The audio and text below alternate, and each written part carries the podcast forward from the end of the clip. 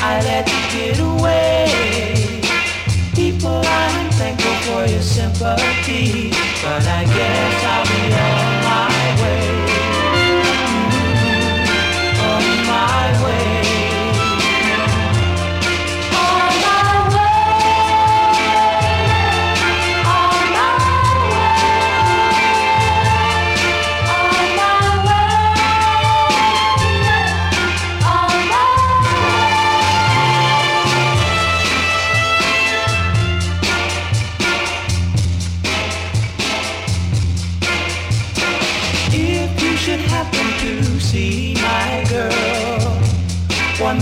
sunny day.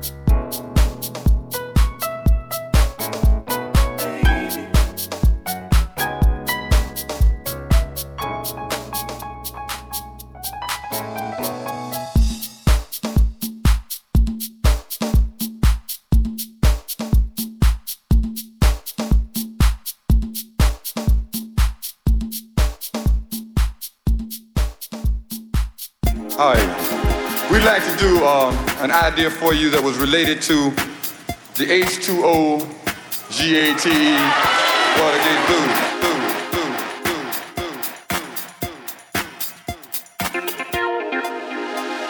In March of 1973, we wrote the Watergate Blues, and some 17 months later, then President Nixon resigned. resigned.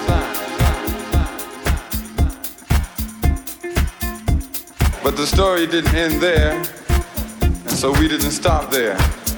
We have prepared a sequel, and it's called, and it's called We Beg Your Pardon, America, America, America, America. We beg your pardon because the pardon you gave this time was not yours to give. give, give, give.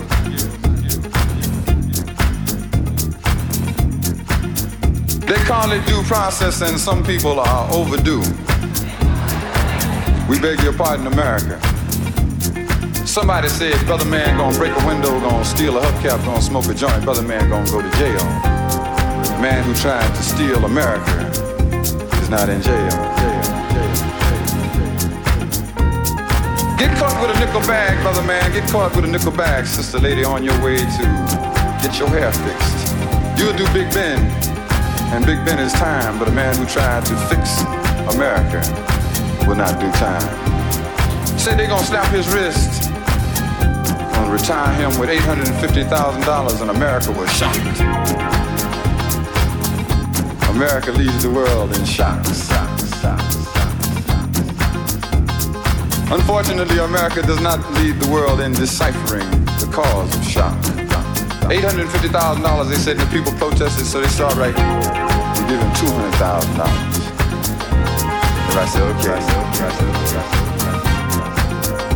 I'd like to retire with $200,000 someday. San Quentin, not San Clemente. Do not pass go, go directly to jail. Do not collect $200,000. We beg your pardon, America. We beg your pardon because somehow the pardon did not sit correctly. What were the, what were the causes for this pardon? Pardon, pardon, pardon. Well, now they had flea bite us, rats bite us, no pardon in the ghetto. They had national security. But do you feel secure with a man who tried to steal America back on the streets again? What are the results of this pardon, though? Because remember, when there's causes, there's results, and the result is always deeper still. We now have Oatmeal Man. Anytime you find someone in the middle, anytime you find someone who is tepid, anytime you find someone who is lukewarm, anytime you find someone who has been in Congress for 25 years and no one ever heard of him, you got Oatmeal Man.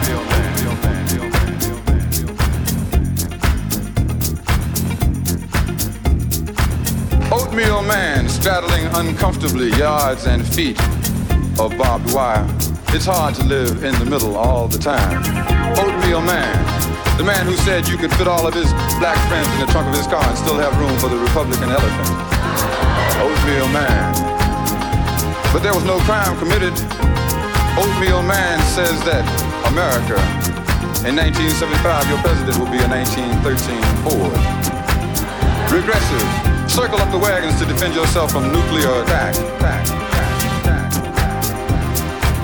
Oatmeal Man. Reminiscent of 1964's AUH2O Goldwater. Thank God he didn't win, but Oatmeal Man didn't win. Did you vote for him? I didn't vote for him. But that's the first result. And the second would be the dread Rockefeller. Doubtlessly being promoted for the job he did at Attica. 43 dead and millions of Americans once again in shock. Doubtlessly being promoted for the job he did on the streets of New York City where the Bushes sell the drugs that the government allows in the country and then they do time. They do life and death or life and death behind bars while William Saxbe says he's going to dismiss the Lord Furlough program. And Brother Richard X of Buffalo, New York faces 1,365, did he say 1,365 years behind bars for participating in Attica and Rockefeller faces being the vice president of this country, and all is calm and quiet along the white sands at San Clemente.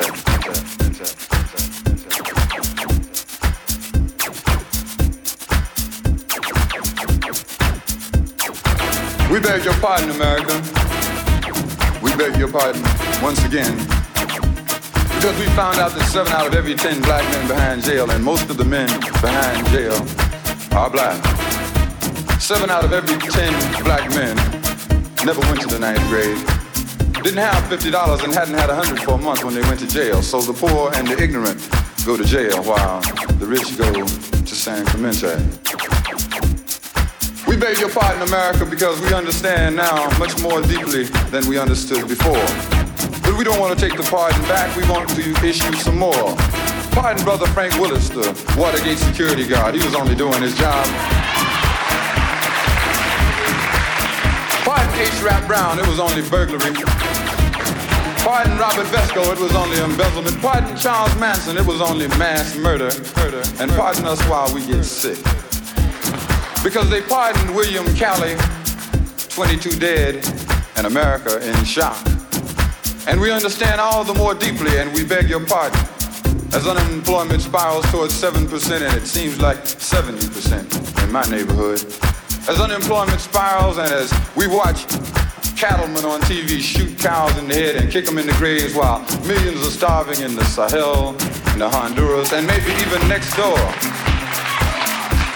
We understand all the more deeply as Boston becomes Birmingham, becomes Little Rock, becomes Selma, becomes Philadelphia, Mississippi, becomes yesterday all over again. We understand and we beg your pardon.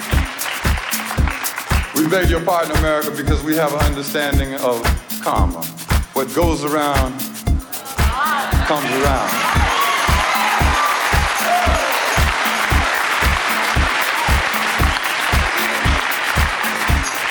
And we beg your pardon for all of the lives and all of the people who've been ruined and who look forward to next year because they cannot stand to look at this one. We beg your pardon, America, because the pardon you gave this time was not yours to give.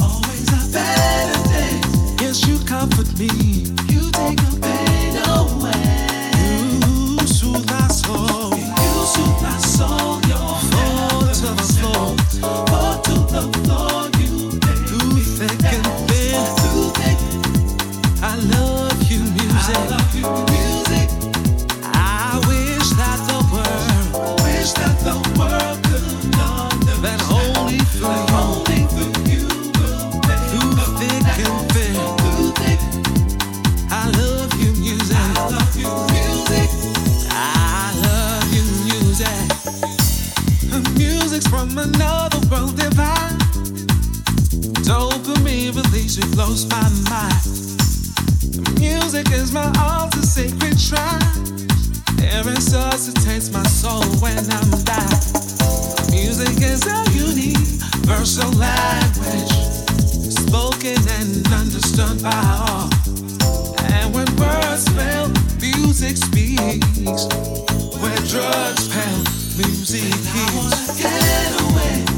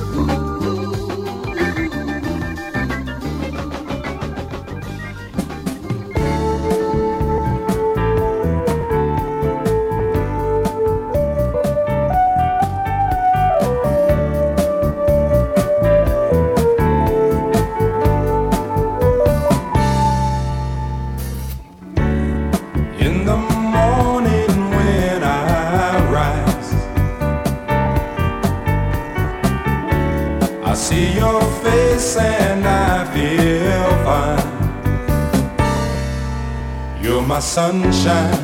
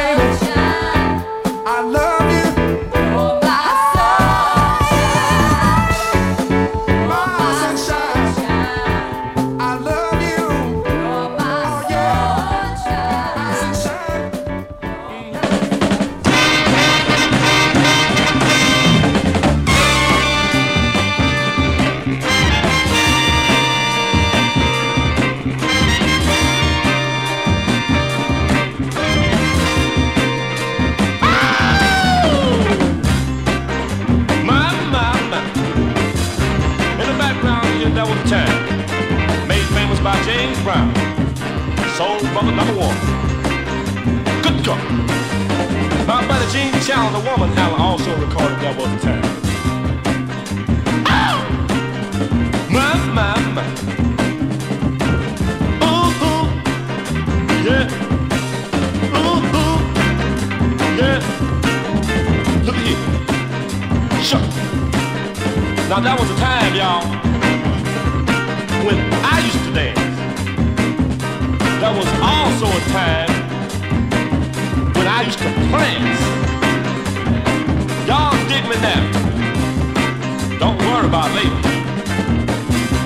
so I'm gonna do that.